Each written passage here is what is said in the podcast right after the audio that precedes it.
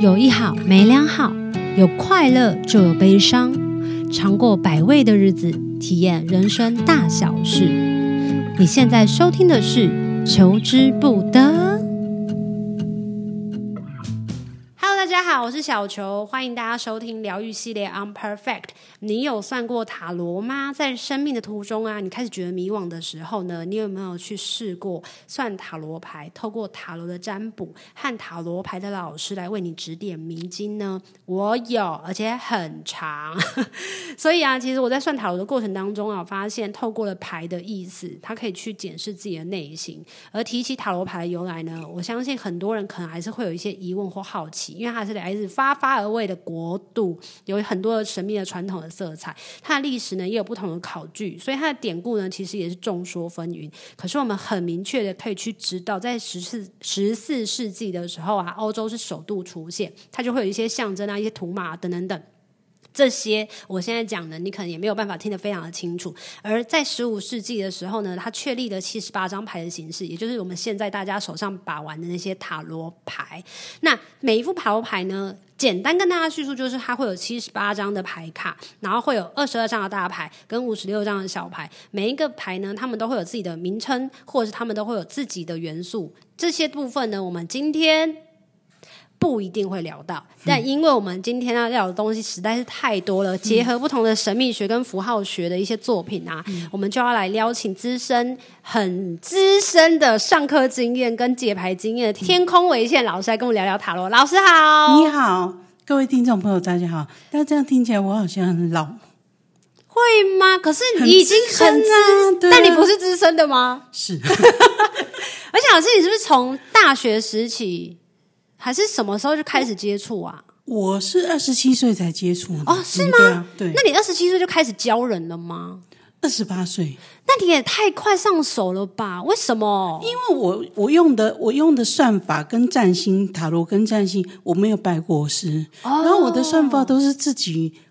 自己逻辑排出来的，嗯、所以这个算法别人也是不了解的，嗯、所以就只能我教人家，就没有人家可以教我，因为我的方式跟他们的方式都不一样，懂。而且我又是双子座，嗯，本来我就有很多话要讲，哦，嗯、很想要去分享自己学习到的东西，可是你那时候真的在开始阅读这些书籍的时候，嗯、是从塔罗跟星盘这样子下手，从开始占星。然后那个时候有有朋友劝我说去学塔罗牌，他说塔罗牌很准啊，然后就跟我说你算、哦、你算占星那么准，然后你赶快去玩塔罗牌，一定很准。但是我就很看不起，你 看不起塔罗牌，因为因为我觉得占星就是有那个时间地点，然后还有时间，还有那个年月日，还有地点，是我就觉得这样才有所本，对，有所本。是我就跟他说。塔罗牌只是几率而已。我跟你说啊，我跟你说啊，你就随便抽一张牌，我告诉你这个东西会准才有鬼。然后后来我跟人家说我我去教塔罗牌，他说你不是说这个东西会准才有鬼吗？我说我本来就相信有鬼，感觉怎么绕都可以为自己圆的那个当初讲的双子座。所以当初你觉得你对于牌第一次真的开始翻的时候啊，嗯、你的感受是什么？那个时候是因为我我那个时候才开始养猫，嗯，养猫的时候就会开始捡猫，然后就会经过很多的生死，然后那个时候你就猫生病啊，或者是死亡的话，或者你要救它救不起来的话，你就会很难过，对，然后很难过的话，那那个时候是可以看占星，嗯，但占星就离得比较远，你要追。追追究的比较多，才会去找到他的源头。嗯，但塔罗盘就可以直接问他问题。那那个时候我还不会算，嗯、那个时候我是一个朋友，西利亚他会算，嗯，他就帮我算，嗯，算了以后，我就我那个时候只算说我我小时候养的小乌龟，然后那个时候它死的还蛮惨，因为因为我是要。从店里面回家的时候，把它装在口袋，然后后来发现它掉下来。什么？老师，你把乌龟放在口袋？对啊，因为那个小学二年级。哦，那真的很小。对啊，对啊。然后那个时候掉出来，后来我找到它的时候，发现它嘴角有血。好痛。然后放了两三点以后，它就死了。嗯。然后后来我就我就问问这一件事情，我就问说他有怪我吗？然后他就他就抽一。抽第一，他就抽一副牌，然后第一张是代表我的心境，我的心境是宝剑三。嗯，哦，你那个时候真的很伤心。对，我说对，我说那他有怪我吗？然后他就再抽一张是圣杯一，他说他完全没有怪你。哇，对啊，但是这种。塔罗牌，它其实是看着牌意，然后透过练习就有办法去解，还是它是有点半通灵的感觉，或半灵感、半直觉式的感觉？我，我没有通灵啊，我我觉得有一些人是通灵，但是那个样子的话，我没有办法，所以我就用了我的办法。我这，因为我我的我的解法，我的理解是，是我的理解跟易经比较像。易经，易经就是整个整个世界都是我们的萤幕，嗯，就是你一个大，你一个。小小的事情会反映出大的事情，嗯，个体会反映出整体，嗯，所以你就算不管是什么事情，只要在这一副牌上面有那个象征的话，它都会反映出来，嗯。可是每个人个体都不一样啊，比如说我现在过得很好，那个人过得很惨，你要问问题锁定它。哦，这是我相信的。那后来我后来发现说塔罗牌真真的还蛮准，但是。但是那个通灵的办法我没有，因为我不通灵，明白。所以，所以我我就会用逻辑的方式，我就用逻辑的方式来解码。嗯，就是我看到什么，然后它可能会反映出我生命的什么事情。所以大家看我的书就知道，说我还蛮蛮信任逻辑这件事，嗯，因为我觉得这个东西一定会。一定是会有逻辑的，它不是科学，但它一定会有逻辑，嗯、因为我们世界上的事都是遵循一个道德逻辑。嗯，对，道德逻辑，道一个道，啊，对，对，就像道家的道，对，对，道德逻辑，懂？嗯，那你什么时候开始接触身心灵或算命的？该不会是那个小乌龟小二吧？没有，我是二十五岁开始养猫，嗯，然后二十六岁有一只猫，人家送我一只猫，那个。皮肤病人，然后身体也不好，兽医说他我活不过三个月。嗯，但我很用心，我还去学打针，还去学配药。哇，就为了照料他，对，把他养到快一岁。然后，但是快一岁的时候，他突然疾病死掉了。嗯，然后我，我超难过的，我有半年笑不出来。嗯，然后后来那个以前，因为我们家是算命的，嗯，所以以前就有人常常跟我说：“你会不会算命？”我都说我不会。嗯，但其实我小时候就会算姓名学，但是因为我觉得那个太简单，我觉得那个不算。你小时候就会算姓名学？对啊，这个很简单，就拿我爸爸的书啊，因为我，我爸爸、我舅舅都是我外公的徒弟。OK，然后我们家的规矩是每个每一个人学学算命，他都要有自一本自己写出来的讲义，都要是自己的意见。嗯，然后我就翻我爸爸的讲义就会算了。嗯，但我。但我也觉得说，我也觉得说，这个很简单，这个应该不算算命吧？懂。但是那个时候，我帮同学、帮老师算，他们都说很准。然后有一次，我同学还说，都说我我哥哥要你帮他算命，如果你真的准的准，他就真的佩服你。然后就算他哥哥的命，然后就说你哥哥是不是很容易生病？是。然后我说他现在几岁？他三十几岁。我说要小心一点，他应该活不久。他说：“他说他已经改名，因为以前就会跟他说过他过不久。嗯，然后他说你真的很准，但那个时候那个时候就比较是直觉哦。对，但我比较好奇，所以名字跟身体健康真的会有非常大的影响。其实我觉得是直觉，是因为那个时候的那个姓名学，我们家的姓名学都是要配八字的，但那个时候我没有配八字，哦、所以应该是经由他的名字去一。”无意识的搜索到他的资料，哇！我觉得啦。那我很好奇，比方说我们现在非常多的人都会取名字啊，或者是英文名字啊，嗯、上班的时候可能就要哎那个 Gina、嗯、那个 Harry 啊之类的。嗯、如果我的这个中文的本名身份上。身份证字上的那个名字很少叫，嗯嗯、我都叫被叫外号或什么的。那到底是名字会影响我，还是是外号会影响？那就是因为我们有的时候帮人家改名字，也许说身份证不用换，你只要人家叫你这个名字，它的影响力就会产生。所以叫你什么比你的名字到底是什么还来的重要。嗯，那如果我外号叫小球，小球，我是不是就再也大不起来了？你可以叫大球，是我为了这件事情，我要改名叫大球，叫雪球。好，我们再把这个话题拉回来。嗯、老师，你那时候第一次出第一本书的时候，就是在讲算命，对不对？讲星座啊、哦？你是先讲星座的？因为我是我为什么讲星座，你知道吗？因为你刚开始学星座，对。但是也是因为，因为人，因为我就我一直一直就想要出书。那后来有一个朋友跟我说：“你如果出书的话，你就要想一个很奇妙的名字。”嗯，然后就是一个名，例如说塔罗牌是骗人的，对对对。然后我就说十二星座，对对对，我我就想到，我就觉得有道理，因为我以前是行销，嗯，我就觉得很有道理，所以我第一本书先取的名字十二星座都是骗人的，然后我再去想内容我要写什么。嗯，对啊。但为什么你想要出书？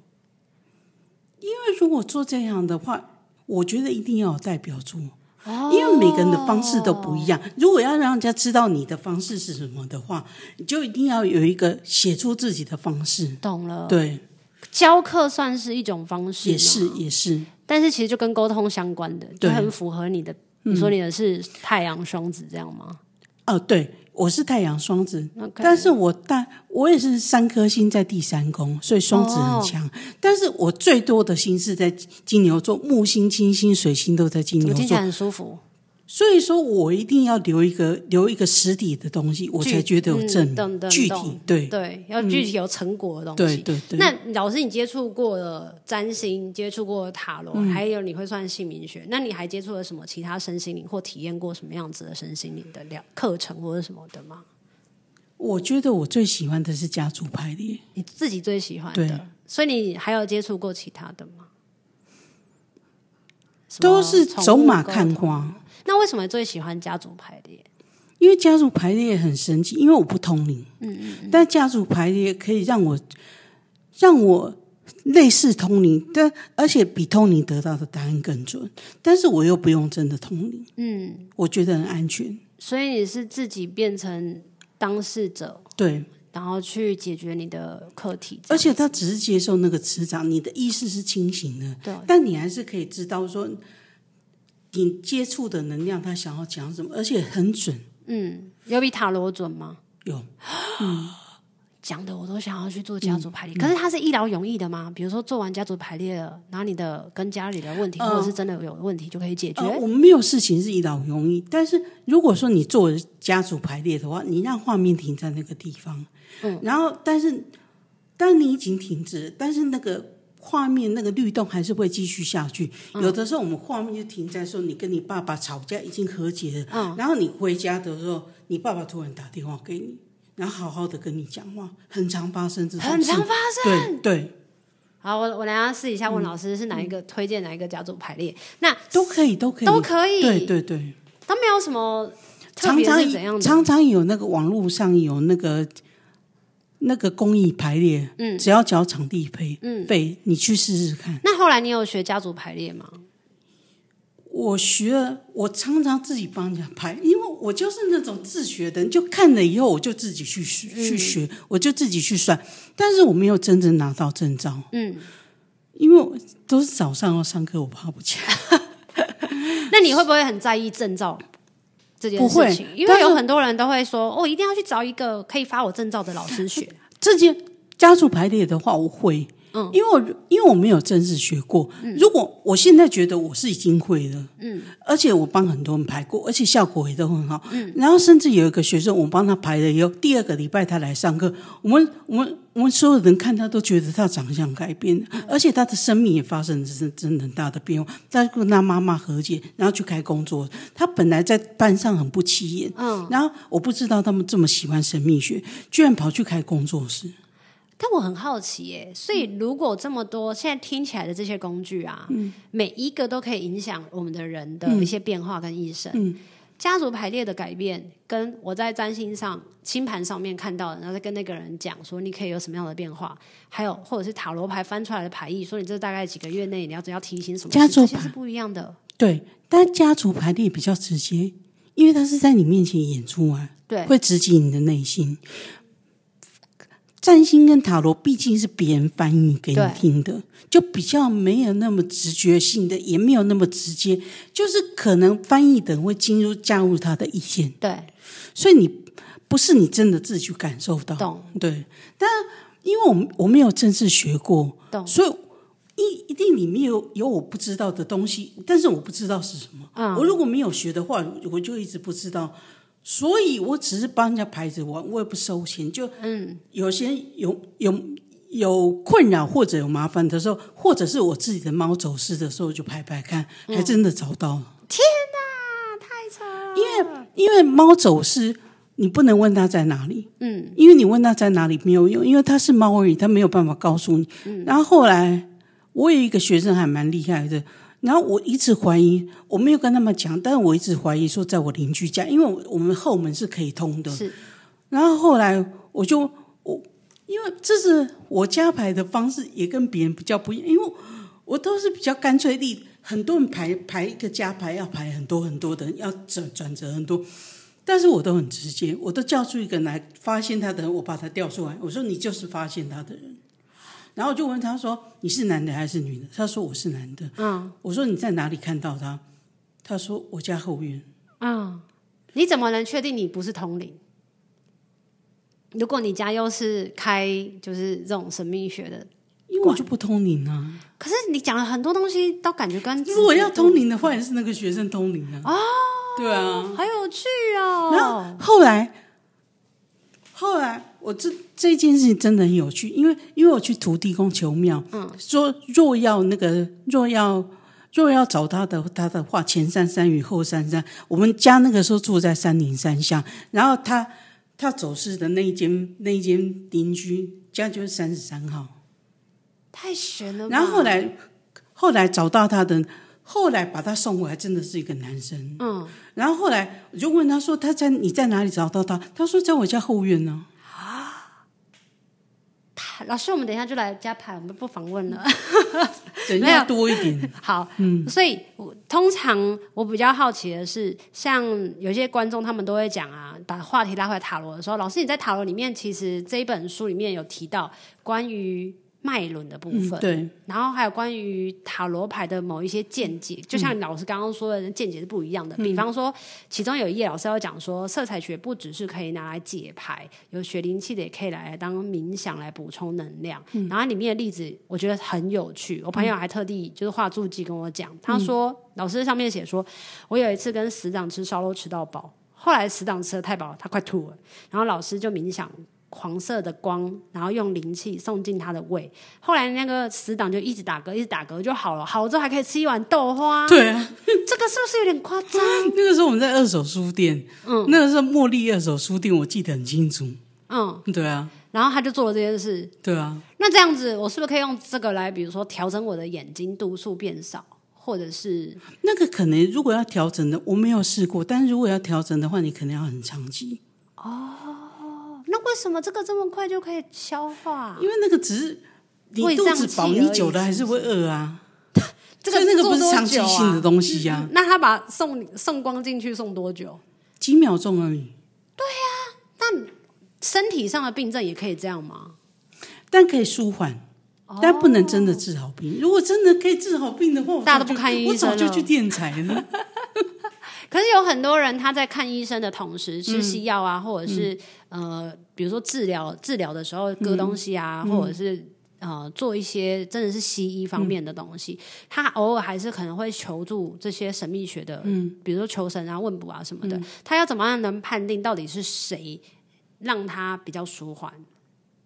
哎，其实根本也不用判定，反正会好就会好。对啊，对啊。哦，总而言之，就是让自己的身体状况就是变得比较舒服。我觉得这些特别疗法的话，是让你比较不会为了这些事情痛苦。就像我常常用那个，以前常常用那个菱形彩油，嗯，然后菱形彩油用的话，就一号瓶，一号瓶是让你不会痛。我以前去中医那边的时候。就如果要整骨要按摩的话，我常常痛的要死。嗯，然后用了那个一号瓶以后就不会痛，那个医生按着怎么大力都不会痛，但第二次又开始痛。灵性彩油是油吗？油，对，它就是把油倒到你的身上，还是它是精油里面？啊，你去查那个 Aurosoma。嗯，但是我不知道里面的成分是什么。呃，它是助导过的精油跟、哦、跟那个花印。所以它会把那个浸泡过水晶的，所以它会把能量就是让放在里面，然后当你在涂抹的时候，你身体就会舒缓。嗯，所以说这个东西，我觉得灵性的东西效果是比较不稳定的，因为那个第一次灵性产油我不会痛，但第二次擦我又会痛。嗯，但后来我最近在用这个吸力跟那个贴片，这个都是科学家发明的东西。嗯然后用那个贴片的话，我就真的完全不会痛，再多次都不会痛。这么这么特别。但是我们还是要拉回来，老师，嗯、我跟你讲，因为我们今天就是要来跟大家分享书籍。嗯、你书籍里面呢，它其中很有趣。它因为我是双鱼座嘛，嗯、可是你在土象星座那边呢，你就有写到，你说大家比如说水水象跟火象都很大方，嗯，火象的大方呢是真的大方，嗯，水象的大方是没有金钱观念的大方，嗯，然后你还讲说，所以有时候水象并不是要请客，只是分不清楚到底请一个人跟请一些人的差别。嗯，在哪里？嗯，这个也是你在生活当中发现的吗？我自己就上升双鱼，所以是大家都来来撒钱哦，这样哦。所以我就觉得，如果不请的话，我要请他不请你的话，很难看呢、啊。哦，别人难看还是我们难看？都很难看、啊，都很难，嗯、这么敏感。我我会觉得大，因为我还加上双子，然后我的月亮是母羊，就大家高兴就好，自己小钱不要在乎啊。那这样子会不会坐吃山空？就是一直出去就请客？但母羊也会赚钱，就是因为没钱，所以才会想要赚钱。等到没钱才要赚。没有，我看，因为我还有金牛，所以看着自己的存款变少，就会紧张的，就会觉得不安。对对，对 想说户头怎么越来越少？人都是人都是很复杂的，所以通常如果很有钱的时候，你就会发现他最近的生活可能都没有要赚钱，就知道他最近好像没有很惨。嗯、应该是我吧？我很多朋友都是不管有钱没钱，都一直想要赚钱，但我就是真的就比较放松的时候，就是我不缺钱的时候。懂？嗯、那我们今天一直在要聊的，原本是在。专注在塔罗话题，嗯、但不知道为什么，因为太好聊了，就一直在聊别的。嗯、好，我们再拉回来。其实听众呢有一些 Q&A 想要问老师，嗯、好，当然就是跟塔罗有关。嗯，他想要问第一个听众，他说：“请问老师，塔罗也可以算流年吗？”可以，可以。是流年是因，因为塔罗最好的是一年之内，因为塔罗是由现在投射出去的未来，所以越会越远越不准。所以我们通常是要在一年之内，嗯，然后一年之内的话，你可以算说我今年的运势怎么样。我通常的用法就每个月抽一张，一年之内，然后还要每个月抽一张，是最最靠近自己，所以最投射出去最准的意思吗？对对对对。哦，因为时间够近。那如果这样子，我状态不好的时候，不不是我来。第二个听众说，请问老师，我状态不好的时候，我到底适合算什么？算塔罗吗？还是算什么其他牌卡？状态不好的时候，占性比较好，因为占性不会被你本人影响，嗯、因为这是你出生下来就确定的东西。嗯、然后塔罗牌它比较会被情绪带动，但是它不会说翻出来，可能你现在要调整什么，或者是改变什么心态，不是就这样也可以舒缓它吗？是可以的，但是通常都是我替人家抽。哦，对，懂了。嗯，所以有没有说，如果他今天状况，哦，他如果状况不好的话，他是自己不要抽，我来抽。就可以了，对，协助他。对，所以我需要抽什么牌阵或者什么的吗？要啊要。那种他他有可以翻单张吗？可以啊，可以，也可以，就是看一个整体状况。塔罗的牌阵其实没有那么重要，因为因为塔罗的牌阵常常有人说什么发明牌阵，好像牌阵是一件很了不起的事。嗯、那牌阵就是你。你要问什么问题呀、啊？如果说我要问说，我今天会不会瘦一公斤？然后我明天会不会瘦一公斤？我后天会不会再瘦一公斤？我也可以是一个牌阵呢。这个这么深长的生活的问题也能问？但是不会有人去问。那也有人问啊。可是为什么塔罗只能算短期？而且最常听到的塔罗牌老师都会说要三个月之内算。嗯，就是因为。塔罗的未来是我们现现在的状况投射出去的未来。嗯，但如果你要一生的话，就要用命盘。嗯，但塔罗就比较像易经卜卦，卜卦的话，你就只就一直在变，你只能选择那个最近最近期的才会比较稳定。嗯，然后久了以后，它就会有偏差。嗯嗯，所以那个偏差是有可能是环境的偏差，跟自己调整的偏差。或者是你心念一动，那个未来就不一样了。哇，对啊，好厉害哦！嗯、那也有人问说，无论是塔罗、紫微，嗯、为什么有些人说不要免费帮别人看盘呢？因为这个是我自己的经验，我本来也也不相信，但我自己，我我说我小时候帮人家算那个姓名姓名学，但我每天都帮人家算，因为人家都觉得很很准，就很踊跃。嗯嗯嗯、那大家是找我算，我本来一天可以算七八个，然后到时候我就我就越算越少，然后到最后就只要算那个，我就趴在桌上，然后一直到到放学我都醒不过来。为什么？对啊，然后后来我就问我舅舅，因为我舅舅也是算命师啊，然后我舅舅说，你是我们家的孩子，所以一定要收钱，收个十块钱也好。他有逻辑吗？还是他的理由是什么？理由就是我们家用的理由就是告诉那些众生，我是拿钱办事，嗯，我不是要找你麻烦哦。就因为你你你讲的话，你会改变他的想法，你会改变他的做法。对，我不是要找你麻烦，我只是拿钱办事而已。懂？对。那如果说有人。我去看一个盘，我帮你给看，但是我不收钱。嗯、可是我希望对方去捐钱，可以可以，是就这也是是可以解解。这是我发明的方法，因为我在以前在女巫神算馆的时候，我们想要预算，但预算你很麻烦，因为你要你要，我不喜欢经手钱，嗯，然后我就说我可以帮你算，但你要你要拿那个收据，嗯，证明说你捐钱，嗯，然后我再帮你算。这中间过程有遇到一些骗子吗？就是可能他没有骗、啊、他没有去捐钱。这个其实我们如果是女巫神算馆的话，其实嗯，来我们这个站上网站上的就还蛮相信这个的。嗯，所以如果骗的人的话，我是骗他骗，应该是说骗那个算的人，说我有去捐钱哦，其实我没有捐，然后我就只是要来贪图这个免费。那后果也是他们就要负责的，哦，那就会算不准呢，就会算不准哦，对啊，对啊，这么神奇，我觉得啦。那这这算是一个习俗吗？是还是算没有没有？我设定它这样会算不算？OK，对.因为我们我们人的意念很强大，因为这是我的网站，就在我的范管辖范围里面，嗯，我就设定说，其实很很奇怪，我都觉得只是我自己设定的，但事情往往就真的这样走，懂？但是我也没发现过什么很骗人的，嗯嗯嗯，因为真的像我之前在。状况不好的时候或迷惘的时候，会想要去找塔罗牌师啊，然后我就会看上网，就会 Google，然后就会看到有些人就会说某一个塔罗牌是很准，你就会很好奇，想要去，就算很远的地方。嗯嗯嗯、可是有时候去的时候，你就觉得，嗯，好像不是真的人家说的那么准，嗯、或者是真的有些人就会评价两极。嗯，这个情况会是什么原因呢、啊？我觉得跟缘分有关，这跟人的沟通是有关的。有时候他讲话的方式是。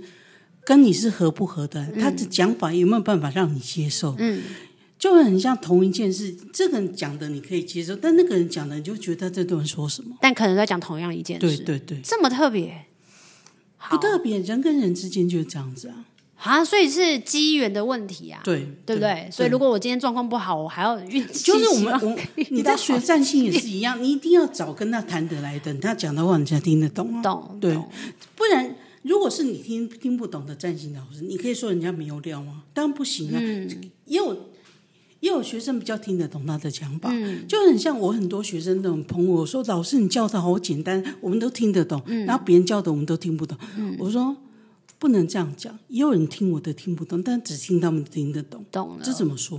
懂对。对，最后我们要来跟大家分享一下老师之前的书，叫做《托特塔罗》。的多重宇宙，然后是分上下集。老师，你要不要简单介绍？在节目的尾声，呃，因为托特牌是一出一副很特别的牌。因为以前我们刚学占星的时候，人家都说那个托特牌很恐怖，千万不要去碰。因为托特牌里面那个神秘学的元素太多，太多了，所以我觉得应该是本来只是很难而已。但人家会把它讲的好像魔法，因为它的。创作者克劳利斯是是世界的魔法师，嗯、所以我把他讲的好像很邪门。而且我们我的我的学生是心理医生，嗯、他看了这个牌以后，他也说这个一定是心理变态化，他 不舒服是不是？对啊。但是我觉得就是因为这样子，所以你可以看到很多人性。嗯，我本来我本来人家我用这个牌的时候，那个时候的塔罗牌的朋友都问我说：“你为什么要挑这么难的牌？”嗯，我说：“因为我就买了。”买了一本书，就刚好附这个牌，嗯、我就不用另外花钱了。嗯、然后后来他就说：“很这个很难耶。”然后那个维特牌比较简单。我说：“我是初学者，所以对我来说都很难。”嗯嗯嗯，没有差别。嗯，所以我就直接用这一副。嗯，那用了以后，我觉得他的讯息更多。嗯，因为因为他。因为我我后来教过一个学生，他是色彩学老师，嗯、他完全不懂牌意，但是他光从上面的色彩，他就可以看出这件这张牌在讲什么。嗯，后来我才开始研究色彩，嗯，我就发现这张牌光是。如果是韦特牌的话，色彩是有代表一些含义，但是只是粗略的带过。但是你没有办法一张牌你全部用色彩来解答，但托特牌可以。嗯、这么厉害？对啊，是因为它其实色彩是我觉得，我觉得托特牌每一张托特牌就很像一张小小的曼陀罗。嗯，我也有在教那个曼陀罗，就是在教色彩。曼陀罗就是一幅画，然后一幅画可以把你心里的症状跟你心。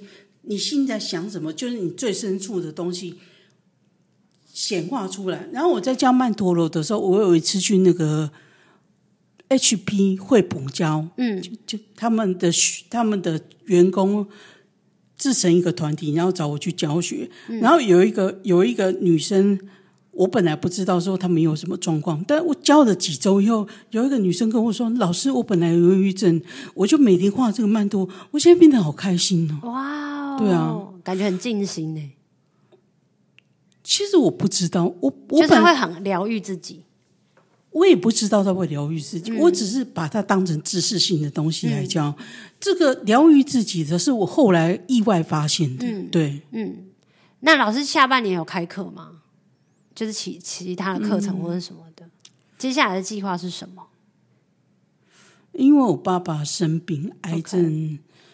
所以我的开课计划可能都要挪到明年的。对，懂懂懂。今天很开心可以找老师来现场跟大家聊聊塔罗。嗯、我觉得除了真的专注在聊塔罗之外，我们真的闲聊了其他蛮多的东西，嗯、也比较像重新认识了。天空维信老师，嗯、然后在现代的社会当中，的确是真的有越来越多人，就是对塔罗这件事情产生兴趣，嗯、或者会觉得好像塔罗还有分很多种，不管是它的主体是原本是人嘛，后来有猫嘛，或者是有其他动物什么之类的，然后来作为自己自我探索跟心灵成长的工具。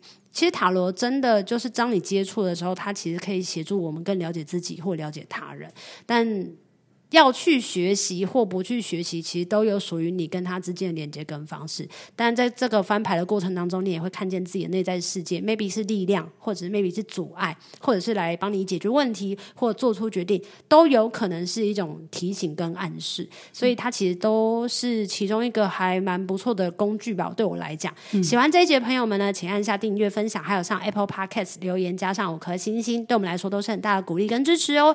也欢迎大家各方大德。赞助本节目啊！谢谢大家，谢谢大家的收听，也谢谢天空维茜老师。谢谢下一集，谢谢下一集我们还是要继续再拜把主题拉回更多关于塔罗的问题。嗯、我们下次见喽，拜拜，拜拜。有一好无两好，胡老瓜嘛会老烂。没尝过百味的日子，至少有体验一些事。如果有什么过不去的事，别太计较，求之不得。我们下次见。